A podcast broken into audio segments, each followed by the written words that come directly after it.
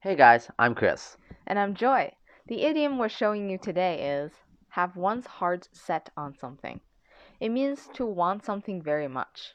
It's usually used to express when you desire something or expect something to happen.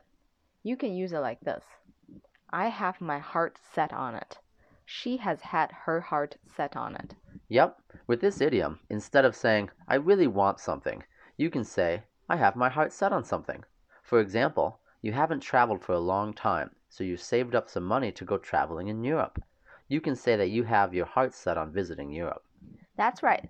This happens pretty often for me. Once I have my heart set on a new purse, I'll never forget it until I have it in my closet. That's a good way to use the idiom. Now let's see how we can use it in a conversation. Whoa, Aiden, when did you get that new laptop?